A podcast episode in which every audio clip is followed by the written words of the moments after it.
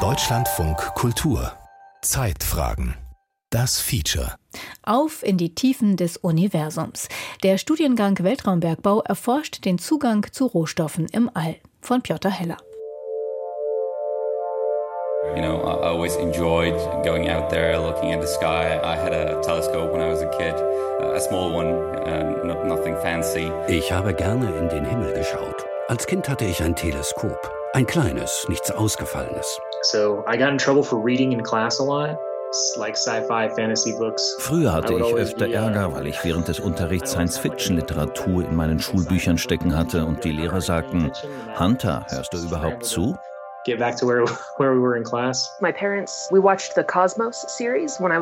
Als Kind habe ich mit meinen Eltern die Doku-Serie Kosmos im Fernsehen gesehen. Das hat mich immer fasziniert. Diese drei, die sich schon als Kinder vom Weltall angezogen fühlten, haben etwas gemeinsam. Als Erwachsene haben sie sich in einem außergewöhnlichen Studiengang eingeschrieben. Weltraumbergbau. Fast alle haben dafür ihr Leben verändert. Für eine Sache, die uns dem All näher bringt und dabei ganz irdische Probleme lösen könnte, die aber noch gar nicht existiert.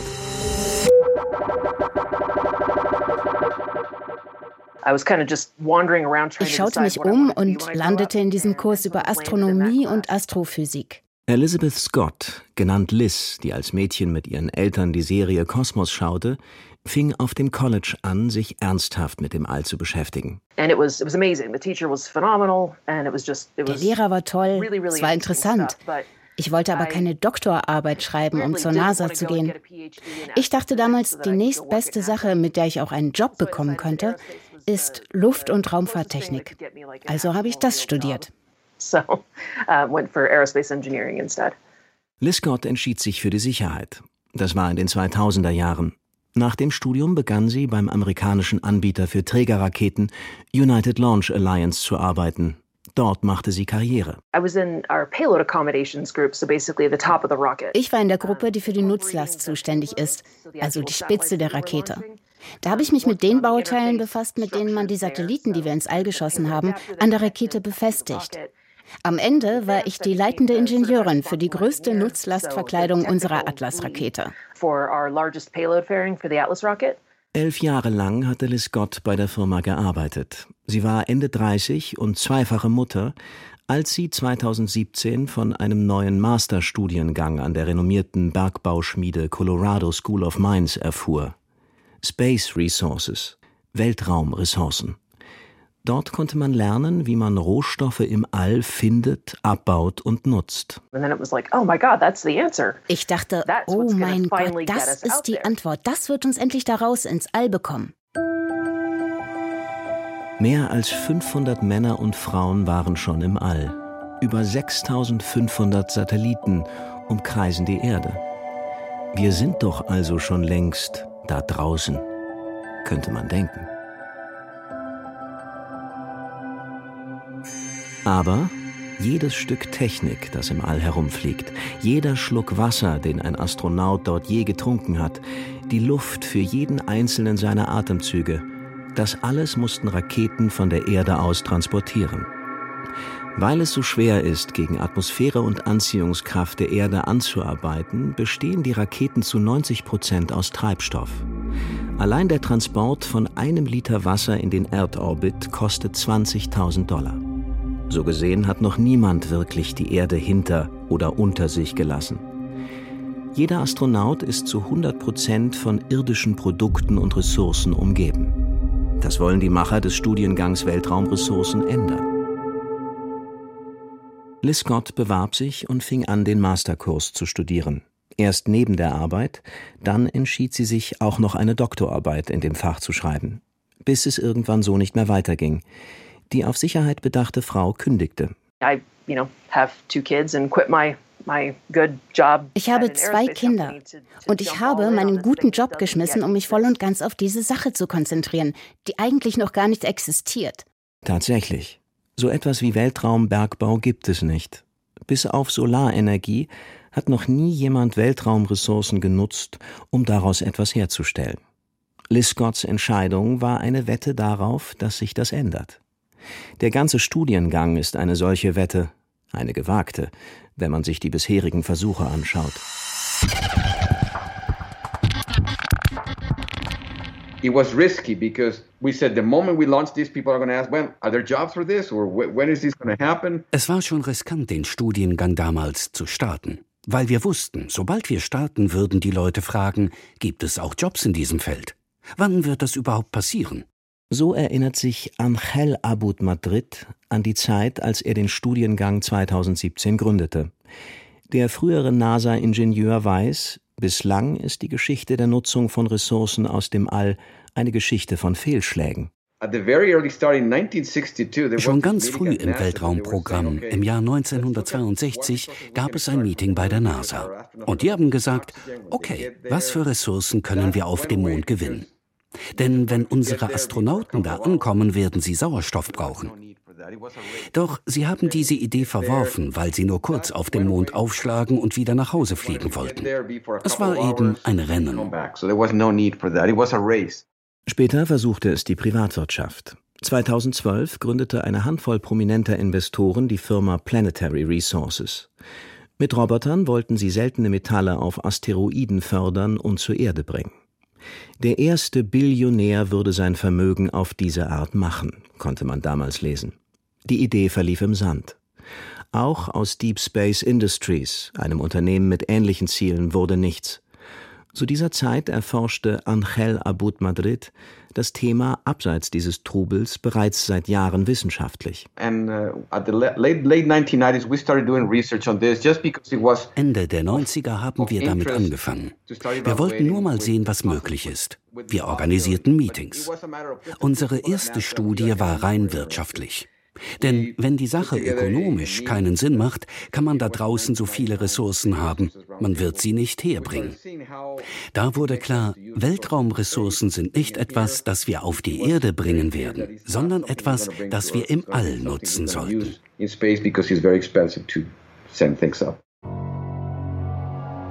Wenn man Wasser auf dem Mond oder von Asteroiden abbauen könnte, ließe sich damit eine Basis versorgen. Man könnte es nutzen, um im All Pflanzen zu züchten.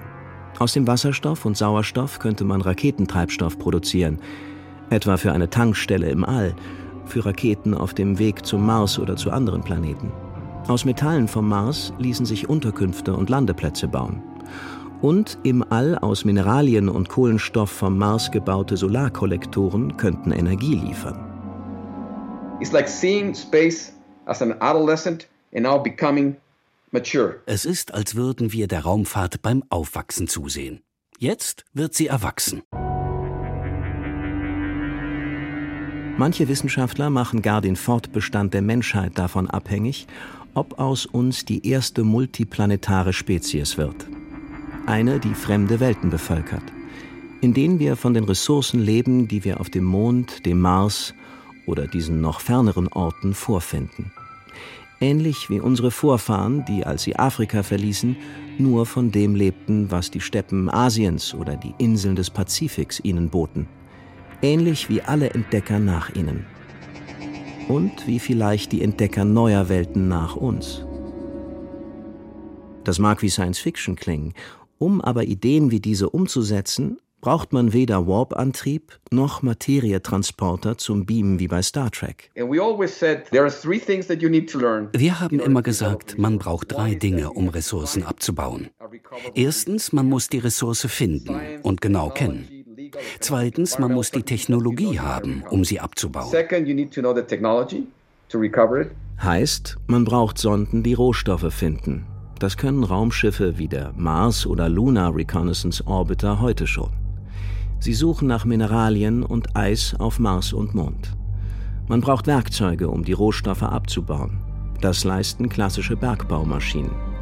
Und man braucht Roboter, um aus den Rohstoffen etwas herzustellen. Das könnten 3D-Drucker sein.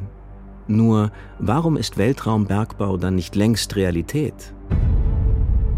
Angel Abud Madrid.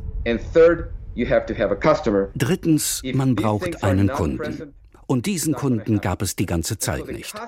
Wir wussten, sobald die Nachfrage da ist, können wir starten. Haben wir die Nachfrage nicht, ist es tatsächlich nur Science Fiction. Doch in den letzten Jahren schien sie sich zu entwickeln, die Nachfrage, und holte das Thema endgültig aus dem Reich der Utopie in das der realen Möglichkeiten. Mit dem Artemis-Programm etwa wollen die Amerikaner eine Basis auf dem Mond bauen. Eines der Hauptziele ist explizit die Erforschung der Ressourcen vor Ort. Und das private Raumfahrtunternehmen SpaceX will sein Starship genanntes Raumschiff auf dem Mars mit lokalen Ressourcen betanken. Wir wollten die erste Generation ausbilden, die da mitmischen wird. Hello. In this lecture, we'll talk about water space resources. We'll introduce several concepts and define terms. Die Weltraumbergbau-Vorlesungen finden virtuell statt. Hier führt Professor Christopher Dreyer mit einem Video das Thema ein. Er trägt ein schwarzes Colorado Mines Polohemd. Der Hintergrund des Videos ist ein Sternenhimmel. Die Studenten schauen sich zunächst die Aufzeichnungen an und sprechen dann online mit dem Dozenten. Die meisten hatten bereits vorher einen Abschluss oder eine Karriere. Neben Raumfahrtingenieuren sind auch Bergbauexperten, Juristen und Ökonomen dabei. That to develop a resource, one must have three things. A recoverable resource, a technology to recover it, and a customer. Schon in der Grundlagenvorlesung geht es auch um rechtliche, ökonomische und politische Themen. Denn die Weltraumbergbauer der Zukunft werden auch klären müssen, wem das Eis auf dem Mond überhaupt gehört oder die Metalle auf Asteroiden oder das Kohlendioxid auf dem Mars. We will focus on resources that humanity might reasonably use in, in the next several decades. Außerdem gibt es Seminare, in denen die Studenten aktuelle Fragen diskutieren und es gibt vertiefende Vorlesungen über Minenroboter, Satellitensensoren, Wärmeübertragung, Umweltrecht. Meistens werden technische Themen behandelt. Denn im All sind selbst simpel anmutende Technologien wie das Bohren kompliziert.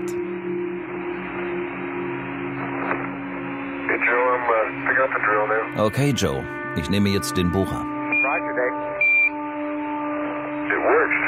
Er funktioniert. 1971 hatte der Astronaut Dave Scott während der Apollo 15 Mission eine Bohrmaschine dabei. Damit sollte er drei Meter tief in die Mondoberfläche eindringen. Die NASA wollte die Wärmeflusseigenschaften des Mondes messen. Die ersten Zentimeter ging alles glatt. Jetzt wird's ein bisschen fester. Und jetzt tatsächlich viel fester. Wow, es ist richtig hart da unten. Filmaufnahmen vom Mond zeigen, wie Dave Scott sich mit seinem ganzen Gewicht auf den Bohrer lehnt, wobei er auf dem Mond in voller Montur gerade mal 30 Kilo wiegt.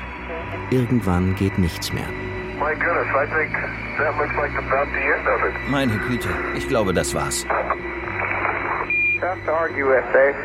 Da können wir wohl kaum widersprechen, Dave, antwortet die Bodencrew. Damit ist die erste Bohrung außerhalb der Erde nach der Hälfte des geplanten Weges beendet.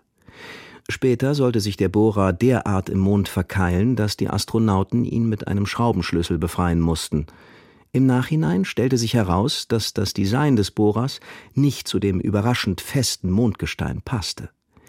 Erst mit der nächsten Mission Apollo 16 flog adäquates Gerät hoch, das erfolgreich Löcher bohrte. Jahrzehnte später gab es auf dem Mars ähnliche Probleme. 2019 schaffte es der Mars-Maulwurf genannte Roboter nicht, sich in den Boden unseres Nachbarplaneten zu wühlen. Auch Louise Gendura weiß von diesen Herausforderungen.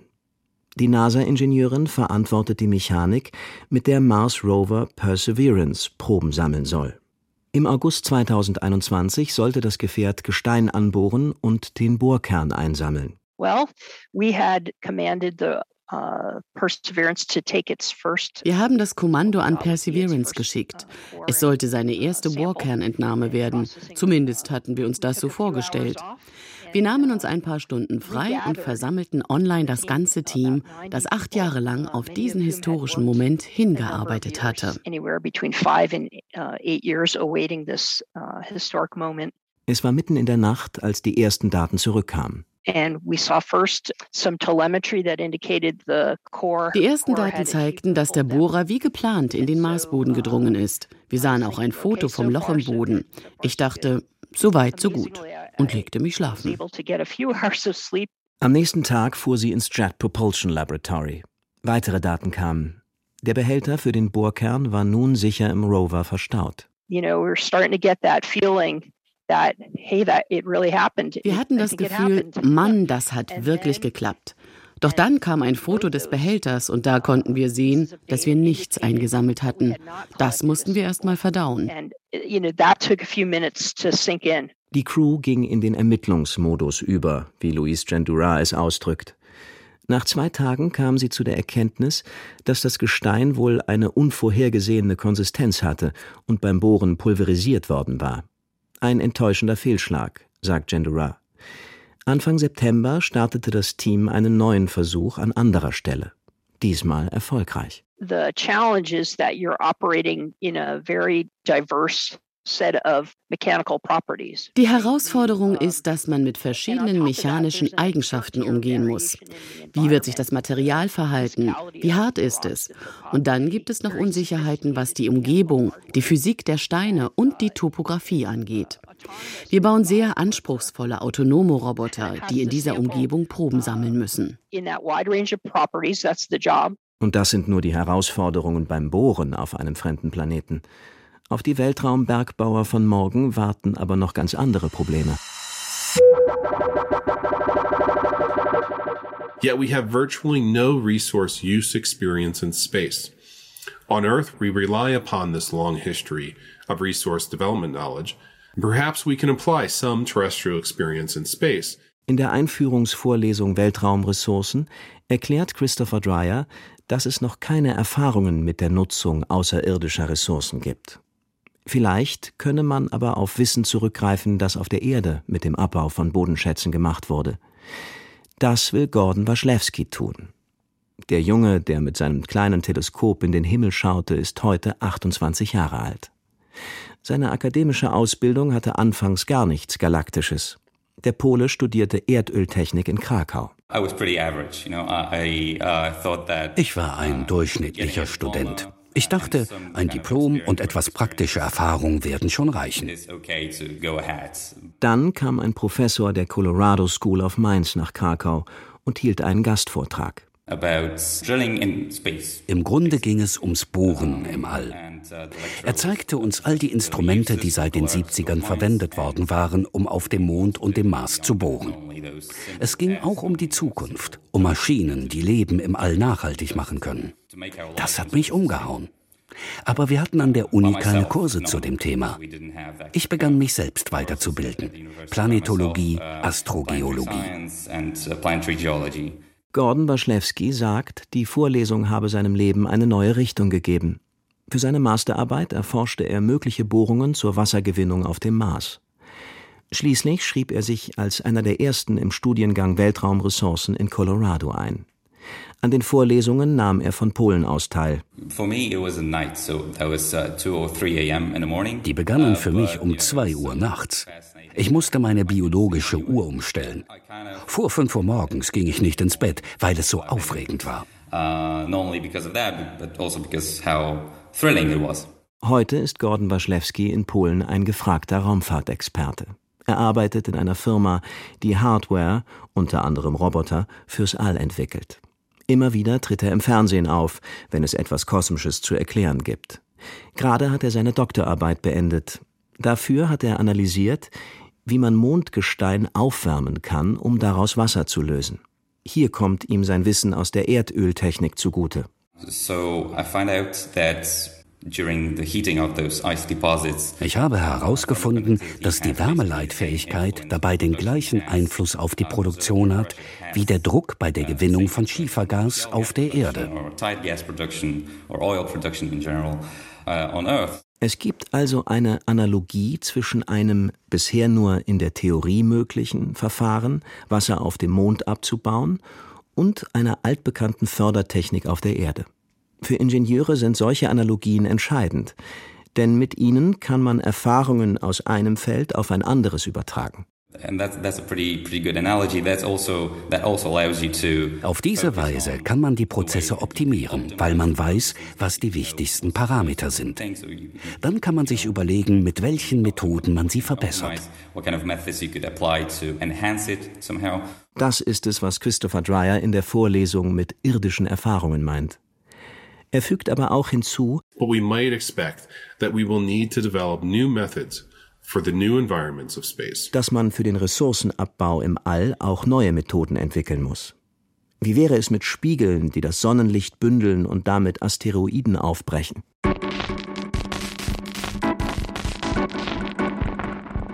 So, if you drill on an asteroid, einen Asteroiden anzubohren ist sehr schwer. Das ist, als würde man versuchen, in einen Baum zu bohren, der gerade einen Hügel runterrollt. Hunter Williams ist einer der Absolventen des Weltraumbergbaustudiums. In Colorado hat er eine Lösung für dieses Problem untersucht. Wir haben uns gefragt, wie können wir bohren, ohne den Asteroiden zu berühren? Die Antwort lag in der Verteilung von Wärme. The process das ist, als würde man einen Becher in der Mikrowelle heiß machen und dann kaltes Wasser hineinkippen. Er würde zerbrechen. Das liegt daran, dass eine Seite sehr heiß und die andere sehr kalt wäre. Nun, im All ist alles kalt. Auch die sonnenabgewandte Seite der Asteroiden. Ein Raumschiff mit Spiegeln könnte das Sonnenlicht auf diese Stelle fokussieren. Und weil sich der Asteroid dreht, würden wir ihn an einer Stelle treffen. Er würde brechen und sich weiter drehen und dann wieder brechen, brechen, brechen. An jeder neuen Stelle, die wir mit dem Sonnenlicht treffen. Hunter Williams hat diese Methode während seines Studiums in einem Labor der Colorado School of Mines simuliert. Er ist derjenige, der als Schüler Ärger wegen seiner Science-Fiction-Bücher hatte. Dennoch wurde er zunächst selbst Lehrer, jedoch nicht in seiner Heimat Amerika. Ich unterrichtete Englisch in Japan. Ich interessiere mich halt für viele Dinge. Deshalb habe ich zunächst Sprachen studiert. Englisch, Spanisch, Japanisch, Chinesisch. In Japan habe ich dann ein Science-Fiction-Buch gelesen, Mondspuren. Es spielt in einer nahen Zukunft. It's not like Star Trek, right? It's like near future sci-fi. In dieser Zukunft leben Menschen unter der Mondoberfläche und bauen dort Rohstoffe ab. Die Idee ließ Hunter Williams nicht mehr los. Er machte einen zweiten Abschluss in Luft- und Raumfahrttechnik und sicherte sich anschließend einen Platz im damals neuen Studiengang Weltraumressourcen. Dort traf er viele Leute, die so waren wie er. Das waren keine typischen Raumfahringenieure. Viele hatten wechselhafte Biografien, so wie ich. Die meisten hatten vor ihrer Ingenieurslaufbahn etwas ganz anderes gemacht. Ein Typ war Flugzeugmechaniker, einer hatte eine eigene Bäckerei, einer leitete ein Theater. Die wollen da keine Leute, die diesen ganz klassischen Blick auf die Dinge haben. Uh, way of looking at space engineering. Wer Weltraumbergbau studieren will, braucht Vorstellungsvermögen und die Fähigkeit, sich von alten Überzeugungen zu trennen. Wenn es darum geht, zum Beispiel, welche Art Ressourcen im All überhaupt zu finden sind und wie man sie nutzen könnte. Christopher Dreyer The moon has minerals, volatiles and regolith across the entire surface. And volatiles such as water in very large concentrations trapped in permanently shadowed regions at the poles. Der Mond hat Mineralien, Gase und Mondstaub. Auf den Polen befindet sich Eis. Asteroiden enthalten Eis, Metalle und Mineralien. Mars hat Eis, Stickstoff und Mineralien und Kohlenstoffdioxid. All of these are resources. My ich dachte, dass es nur sehr wenige Ressourcen im All gibt und man sich unheimlich anstrengen muss, um irgendetwas zusammenzukratzen. In Wahrheit gibt es mehr als genug. Allein im Shackleton-Krater am Südpol des Mondes vermuten Forscher genug Wasser, um Menschen jahrhundertelang zu versorgen. There is enough water to sustain humans for centuries. Hunter Williams arbeitet heute bei Honeybee Robotics. 2022 soll der von der Firma entwickelte Rover Viper diese mutmaßlichen Wasservorkommen erforschen.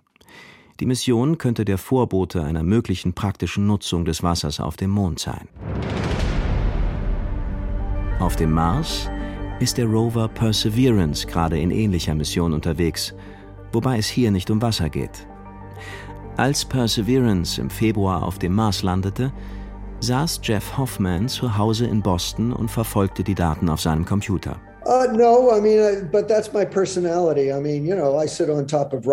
Ich war gar nicht nervös, aber das ist halt einfach meine Persönlichkeit. Ich meine, ich saß schon auf der Spitze einer Rakete. Nein, wir hatten alles gecheckt und ich mache mir keinen Kopf über Dinge, die ich eh nicht mehr beeinflussen kann. And there's really nothing else we can do, so I don't tend to worry about things uh, that I have no control over. Jeff Hoffman war selbst Astronaut, flog fünfmal mit dem Space Shuttle. Einmal sogar, um im All das Hubble Weltraumteleskop zu reparieren.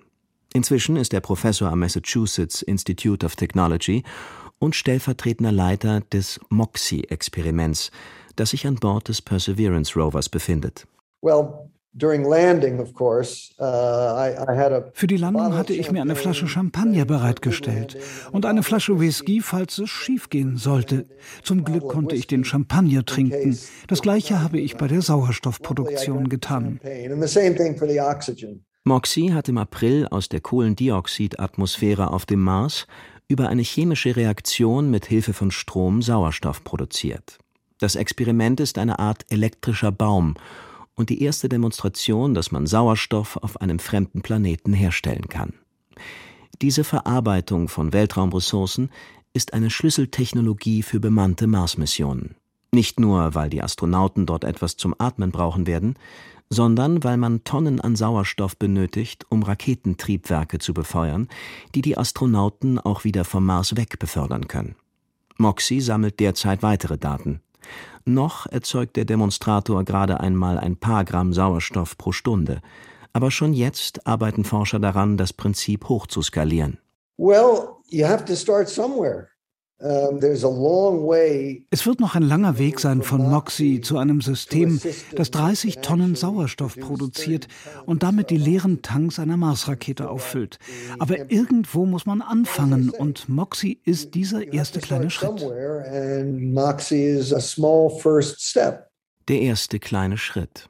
Moxie ist eine technische Pionierleistung, die zeigt, was in Zukunft möglich sein kann in Sachen Weltraumbergbau und dass die inzwischen mehr als 100 Absolventen des Studienganges sich mit einer Zukunft beschäftigen, die ganz und gar realistisch ist. Auch wenn manche ihrer Vorhaben immer noch ziemlich utopisch klingen. Liz Scott etwa befasst sich in ihrer Doktorarbeit mit sogenannten Megastrukturen, gigantische Anlagen, die man im All mit Weltraumressourcen errichtet. Uh, Eines der Projekte, an denen ich arbeite, ist ein planetares Sonnenschild.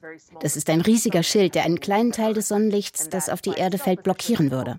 Gerade genug, um die schlimmsten Folgen der globalen Erwärmung abzumildern. Wenn man da noch Solarpaneele draufbaut, könnte man zudem Strom gewinnen, um ihn im All für alles Mögliche zu nutzen.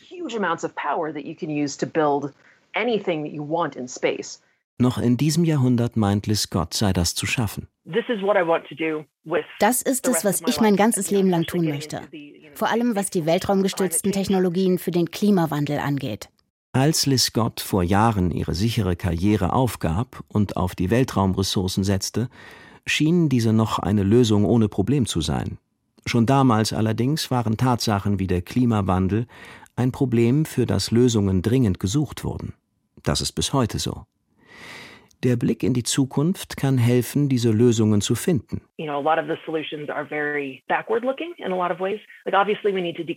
Viele Lösungen, die wir heute haben, sind sehr rückwärtsgewandt. Klar muss unsere Wirtschaft vom CO2 loskommen, aber wir sollten nicht den Lebensstandard aller Menschen dafür verschlechtern. Wir Menschen streben immer nach mehr. Und eine Lösung für den Klimawandel muss das ins Auge fassen. Darum gibt diese Lösung mit den Weltraumressourcen Hoffnung.